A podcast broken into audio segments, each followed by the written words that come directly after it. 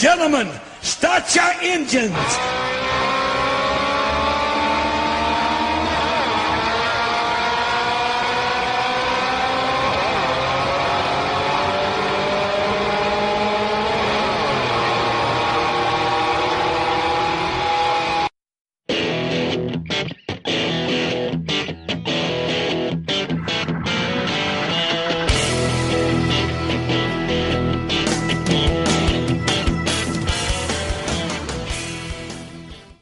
Bienvenidos un día más al box de Tomasi. En el programa de hoy vamos a hablar sobre cubis. Llevamos ya un par de semanas de training camp, jugadores cortados, primeras lesiones como la de G. Green, los problemas de los Giants, ya he comentado anteriormente, pero sigue habiendo debate sobre el número uno del draft, Kyler Murray. Cabe recordar que el cubi mide 1,78, lo cual en medidas americanas son 5 pies y 10 pulgadas. Esta altura, que para una persona normal está bien, es el cubi más bajo de la liga desde Doug Flutie, el cual dejó de jugar en 2005. Lo interesante de esto es el debate que se ha producido sobre los cubis y su altura. Hay que decir que la creencia popular es que cuanto más cubi alto, mejor. Es cierto que, por ejemplo, Peyton Manning no mide más de 6'4, Brady igual, es decir, todos están sobre el rango de 1,90 a 1,85. Pero, evidentemente, hay general managers que consideran exactamente lo contrario. Para hablar de cubis altos, hay que partir de la base de que hay pocos que midan más de 2 metros. Muy poquitos. Y que el primero en llegar en este siglo, más o menos, es Josh Freeman. Freeman, por ejemplo, fue un jugador que pasó sin pena ni gloria por la liga, a pesar de ser un primera ronda. Junto a él ha habido otros jugadores como Ryan Mallet, igual. Curiosamente, los dos tenían la misma capacidad para pasar muy bien y tener poca cabeza, lo cual es una desgracia. Pero, como podemos ver, los cubis altos, de momento no hay ninguno que destaque. Sin Menion fue draftado en tercera ronda y ha jugado prácticamente nada en la liga. Otro cubi de 1.98. Es decir, 1.98 es una altura considerable. Matt Shaw sí fue jugador más importante, más relevante y el quinto de su clase. Por detrás de Eli, de Philip Rivers, de Erfilberger, etc. Pero Shaw tuvo una carrera más o menos decente. Drake Anderson, por otro lado, fue, es la mediocridad. Ha tenido un año muy bueno, que fue Pro Bowler en 2017, pero en Panthers ahora, por ejemplo, era terrible. El mayor bust de la historia de la NFL posiblemente también medía 1,98, 6 pies, 6 pulgadas. Jamarcus Russell. Jamarcus Russell en LSU era dominante, era espectacular y en la NFL eh, fue mediocre, fue una vergüenza, aunque es cierto que problemas fuera del campo como la muerte de sus familiares le afectaron y eso provocó que no fuese capaz de cumplir su potencial. Luego viene el primer cubi de esta lista que sí tiene un anillo. De 6-6. Joe Flaco. Joe Flaco es un cubi que puedes considerar que es mejor o peor. Que ha tenido años bastante malos. Pero que es MVP de la Super Bowl. Tiene uno de los brazos más potentes de la liga. Y es un buen quarterback. Y al final, pues eso también cuenta. Otro con anillo, misma altura, Nick Foles. Jugador alto para su posición, pero Nick Foles, por ejemplo, es más móvil que el resto de los cubis de los que hemos hablado. A mí personalmente Nick Foles me parece que de esta lista, de los que vamos a hablar de los más altos, es el mejor. Luego tenemos gente como Nate Sudfeld, que la verdad es que de momento no le hemos visto nada, así no me meter con él. Scott Mitchell, otro bast para mi gusto, que jugó bien en Dolphins, es cierto, como suplente de Dan Marino, por lo tanto no tuvo que hacer mucho, y fue a Detroit y fue, bueno, pues como la mayoría de jugadores que han estado en Detroit, la verdad, muy mediocre. Y aquí llegamos a un caso que para mí es el paradigma de por qué los cubis altos no son tan importantes. Ese paradigma es John Elway. John Elway no es un cubi de esta altura, importante, pero considera que los cubis tienen que ser altos. Es por ello que su decisión fue el primer cubi de 2 metros del que estamos hablando, Peyton Lynch. Paxton Lynch, que es un jugador de 2-0-1, fue draftado en primera ronda por los Broncos. Eh, fue conocido por nada, jugar mal los cuatro partidos que jugó, los cuatro partidos que inició, perdón, jugar jugó un poco más mal también, y problemas fuera del campo. Lynch es un buen jugador, Lynch es alto y no tiene capacidad para jugar a la NFL porque le cuesta mucho leer. Junto a él, en esta altura de 2-0-1, que es lo casi más alto que ha habido en la liga, se encuentra también Mike Lennon, que nada de nada, un suplente de lujo que se ha llevado muerto en Chicago, todo se ha dicho, y otro amigo, de John Elway. Brock Osweiler. ¿Por qué mencionas dos? ¿Por qué me estoy mencionando tanto a Elway? Elway es exactamente de los general managers el único que cree que un cubi alto le daba beneficio. Se dice que porque ve mejor por encima de la línea, se dice que es porque tiene más potencia de brazo. Eh, como podéis ver en esta lista, no hay ningún cubi de los mejores de la historia. Es decir, ni Peyton, ni Tom Brady, ni Dan Marino, ni Steve Young, ni Joe Montana han sido excesivamente altos.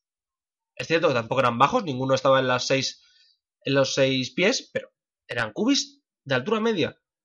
Y todos estos jugadores altos, pues, han sido excepcionantes. El más alto de la historia, Dan McGuire. El cual, la verdad es que fue elegido antes que Brett Favre. Creo que Brett Favre, cualquier oyente que sepa un poco de NFL le conocerá. A McGuire no. Ahora, el tema. Vamos a hablar de Arizona. Arizona para mí se equivocó eligiendo a Kyler Murray. Porque no me parece un buen cubi, etcétera, etcétera. Pero es curioso el tema de la altura. Es que la altura es muy mala, es que no sé qué. Primero, el cubi más bajo de la liga no es, esto es importante decirlo, que es Eddie Levarón, 5 o 7, es decir, era enano. Aún así tiene 4 Pro Bowls. No fue protegido, eh, los Redskins las 4, no fue protegido allí, se fue a los Cowboys en el draft de expansión de los 60. Carrera difícil, pero era un buen jugador.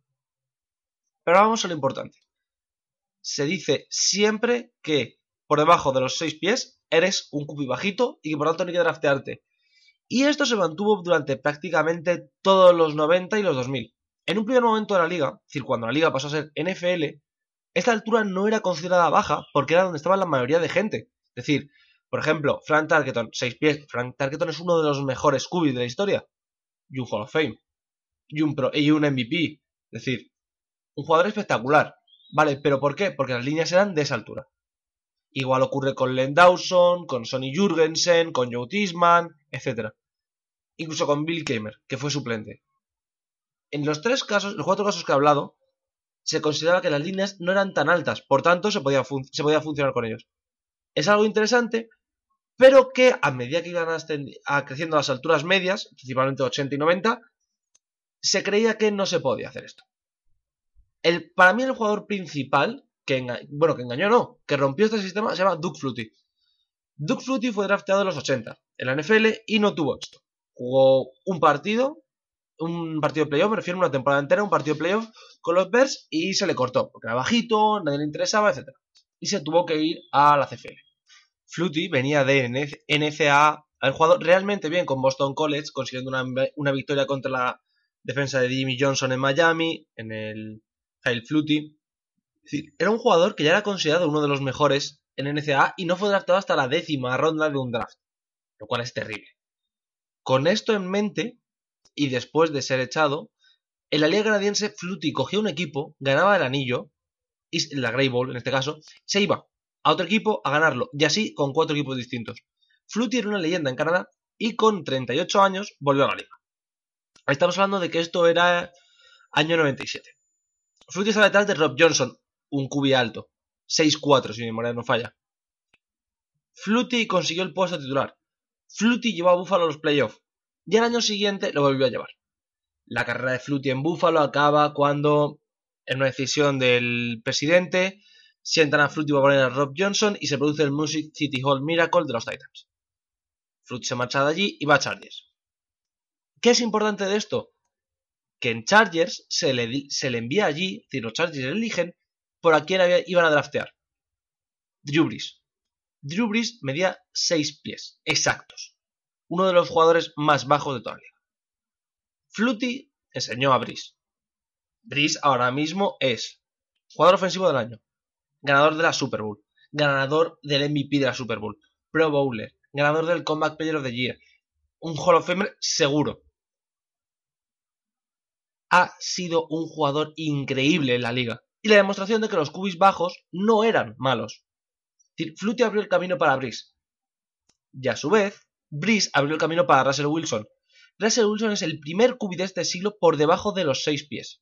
5-11. Wilson es rápido, es ágil y pasa muy bien.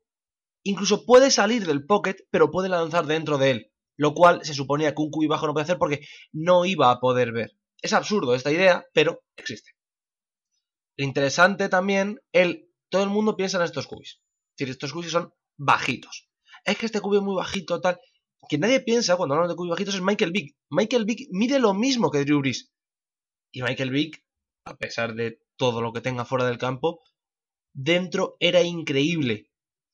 Lo que corría, la potencia que tenía, cómo pasaba. Y nadie pensaba en su altura. ¿Por qué? Porque él sí corría. Porque él era un dual threat. El resto, como eran, no son pocket passer, pero más pasadores puros, se le considera por su altura. Spoiler, no afectó. ¿Esto quiere decir que Kyler Murray va a ser el nuevo Russell Wilson o el nuevo incluso Duke Flutie? No, evidentemente. Es decir, hay muchos cubis bajitos que han fracasado igual que los altos. Esto no es una cuestión de por ser bajito vas a ser mejor o ser alto vas a ser mejor. Pero creo que se tiene que empezar a llevar ya en la liga el plantarse que si no es una estupidez lo de es que si este cubi es tan bajo no va a funcionar, es que si este cubi es tan delgado no va a funcionar. Partamos de una base. La altura no se puede cambiar, el peso sí. Pero la altura no suele ser problema. Quiero decir, Drew Brees la he visto a veces dar pequeños saltitos, sí, pero podía ver perfectamente y su colocación de pies es prácticamente perfecta. Tiene una de las técnicas más depuradas de toda la liga. Duke Flutie, cuando veía que no podía, era capaz de escapar y de lanzar en carrera. Russell Wilson, con una de las peores líneas ofensivas de toda la liga y posiblemente de toda esta década, ha hecho un trabajo extraordinario pasando y siendo capaz de conseguir yardas y sin ser un running back puro. Michael Vick medía lo mismo que Drew Brees y nadie pensaba que era bajito. Entonces creo que a Kyler Murray le tenemos que considerar por lo que se ha visto en college, que para mí es insuficiente para ser un número uno, y por lo que va a hacer en la liga, pero no hay que plantearse que la altura sea un impedimento. Y creo que esto va a ser relevante porque en futuros años vamos a tener cubis que van a ser bajitos, por así decirlo, un 78 tampoco que sea bajito, pero y tenemos que empezar a entender que la liga ha cambiado y que ya no es necesario y que no hay que seguir los modelos de John Elway. Porque al fin y al cabo, John Elway, recordemos que tiene en su haber una super gracias a Peyton Manning, el cual llegó allí pues un poco por la fama, pero no precisamente porque fuese el mejor general manager de la historia. Y desde entonces ha tenido a Brock Osweiler, el cual es mediocre hasta decir basta, y ha drafteado a Paxton Lynch, el cual dejémoslo en que fue incapaz de acercarse siquiera a Case Keenum. Case Keenum no es que sea precisamente el mejor de la historia. Así que con esto despedimos el programa de hoy, recordando que va a ser muy interesante ver cómo la liga cambia en cuanto a la altura de los cubis y que no hay que creer todo lo que dicen las tradiciones. Hasta mañana.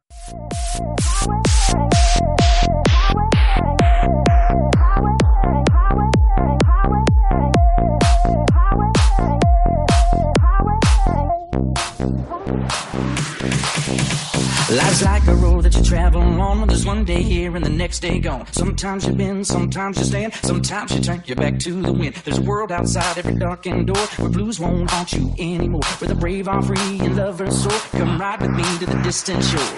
We won't hesitate to break down the garden gate. There's not much time left today. Life